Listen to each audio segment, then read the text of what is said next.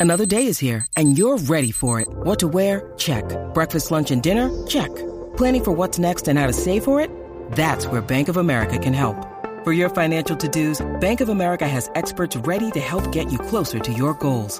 Get started at one of our local financial centers or 24-7 in our mobile banking app. Find a location near you at bankofamerica.com slash talk to us. What would you like the power to do?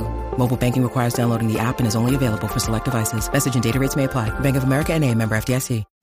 Buenos días a todos, soy Víctor Abarca y estás escuchando Expreso con Víctor, el podcast diario sobre tecnología, tecnología que importa y cultura digital. Bien, hoy estamos en el día 2 del Mobile World Congress que se celebra en Barcelona y Elon Musk hizo un acto de presencia online. Recogemos lo principal de su conferencia y repasamos las otras novedades más importantes de esta feria. Además, en el episodio de hoy también hablaremos de WhatsApp y Zoom. Así que espero que tengas ya tu ice latte preparado porque vamos a ello.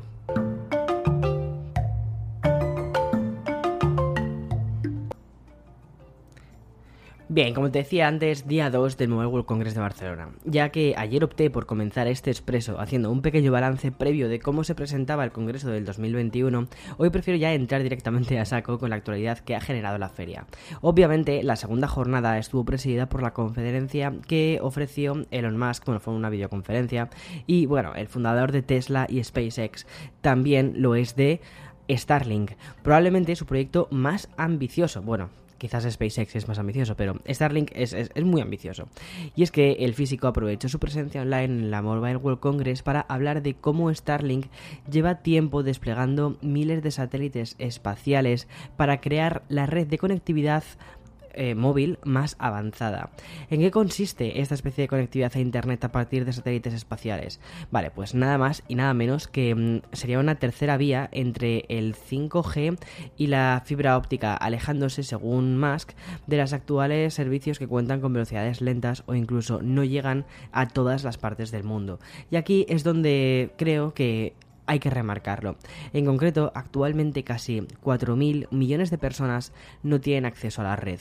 El servicio de Internet por satélite de Elon Musk ya ha lanzado más de 1.500 satélites.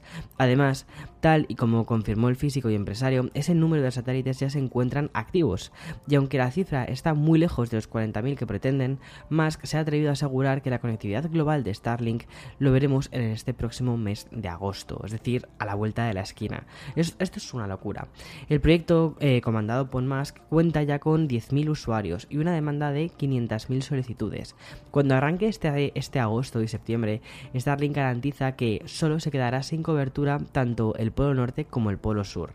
Quizás la frase que mejor resume esa tercera vía que te comentaba antes es la definición que utilizó Musk para definir de de qué trata Starlink.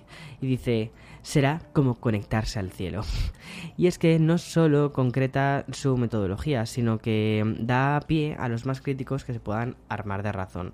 Tanto críticos como astrónomos han tachado Starlink como una especie de privatización del cielo. Y bueno, como ayer, un repaso rápido por las principales noticias que nos deparó el Mobile World Congress de Barcelona en su segunda jornada. Así que empezamos rápidamente con este repaso.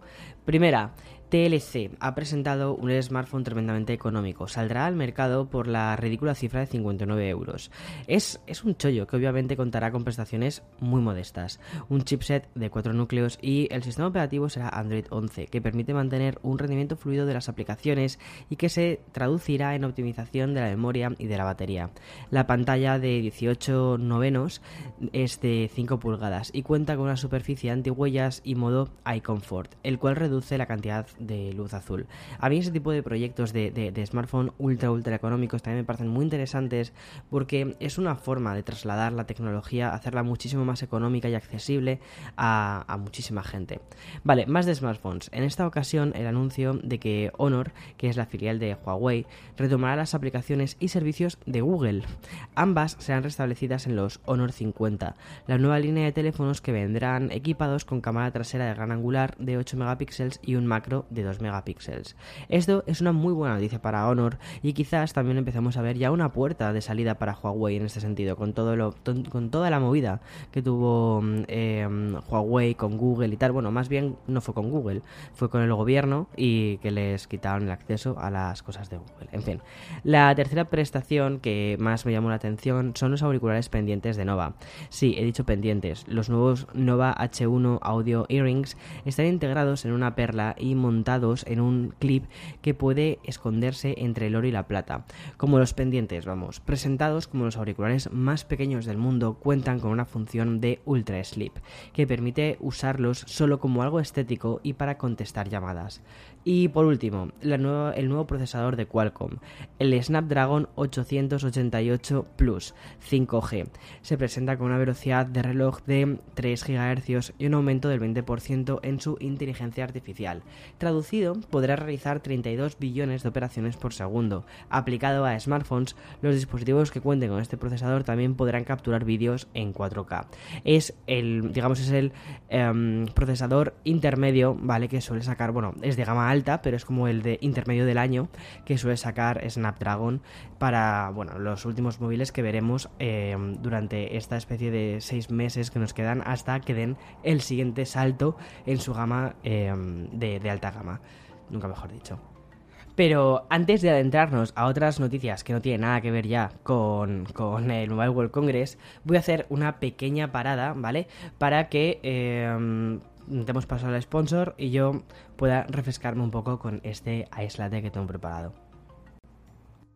Vale, continúo. Madre mía, por las mañanas el podcast a veces, o sea, ser lo primero que hago por las mañanas es una cosa que me encanta, pero también muchas veces es como que tengo una especie como de lengua de trapo y me confundo muchísimo en mogollón de cosas. Si vieses mi línea de tiempo, la cantidad de cortes que tengo que meter, alucinarías. Bueno, dejamos por hoy el Congreso Tecnológico de Barcelona y nos adentramos en la última adquisición de Zoom, la aplicación que posiblemente más hemos utilizado durante este confinamiento, sigue mejorando sus prestaciones, o al menos realizando movimientos de cara a nuevas funcionalidades. Si hasta ahora ya se podía disfrutar de las transiciones en tiempo real, al menos para los usuarios que hablaban en inglés, el siguiente paso parece estar fijado en la traducción a tiempo real. Me explico. Según ha informado The Verge, Zoom ha adquirido una empresa especializada en la creación de software de traducción y transcripción en tiempo real. Tal y como ha comunicado la propia empresa, esta compra está motivada para mejorar la comunicación con personas que hablan diferentes idiomas. Por tanto, la adquisición de Kites, que es así como se llama esta compañía, busca agregar capacidades de traducción a la aplicación de Zoom.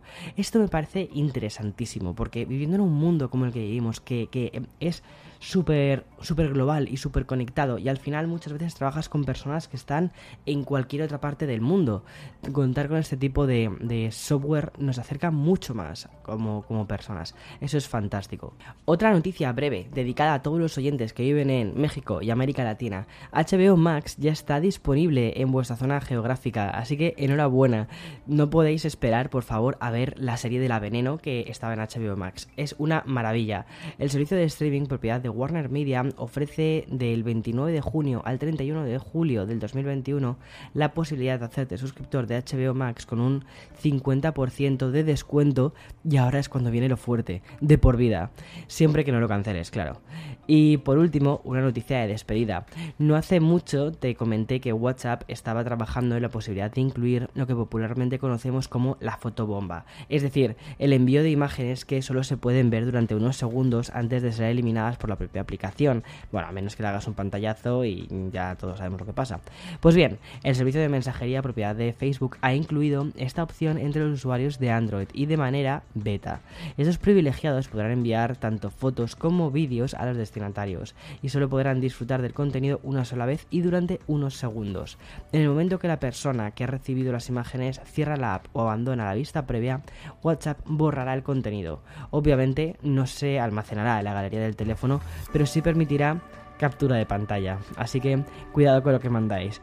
Y hasta, hasta aquí el expreso de hoy. Espero que tengáis un fantástico día, que tengas que te quede todavía una semana bastante interesante por delante y que por supuesto que también tengas tiempo para ti mismo. Mañana, como siempre, más y mejor. Chao, chao.